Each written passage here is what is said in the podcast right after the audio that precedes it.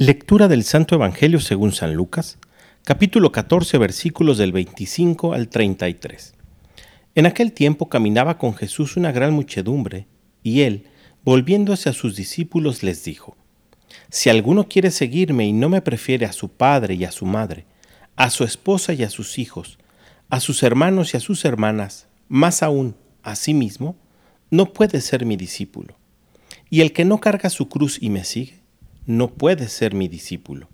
Porque ¿quién de ustedes si quiere construir una torre, no se pone primero a calcular el costo para ver si tiene con qué terminarla?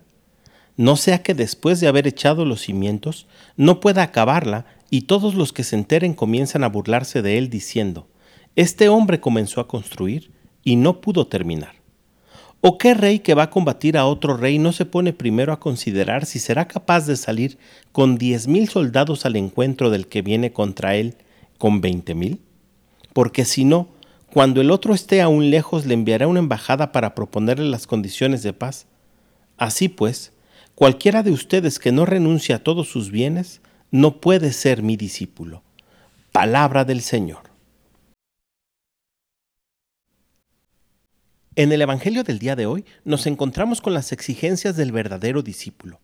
Una multitud sigue a Jesús, pero el motivo por el que le siguen es porque les gusta su doctrina, porque se sienten contentos y alegres rodeados de mucha gente que quiere a Jesús. El ambiente es bueno. Otros le siguen porque están buscando el milagro, porque están esperando que Jesús intervenga de una manera sobrenatural en su vida. Pero Jesús les dice no. Esto no basta ni es suficiente. Seguir a Jesús significa tomar la cruz, es decir, esforzarnos en nuestro proceso de conversión. Ser discípulo de Jesús es tomar partido por Dios en todo momento y bajo cualquier circunstancia. Ser discípulo de Jesús, como dijimos anteriormente, es ante todo tener misericordia por el otro. Ser discípulo de Jesús es despreciar las cosas del mundo para recibir su Espíritu Santo. Y si no podemos despreciarlas o abandonarlas, como dijera San Gregorio Magno, hay que poseerlas de tal forma que no nos retengan en el mundo. La exigencia parece mucha, pero el premio es la vida eterna. Ya lo escuchábamos en el Evangelio de días pasados.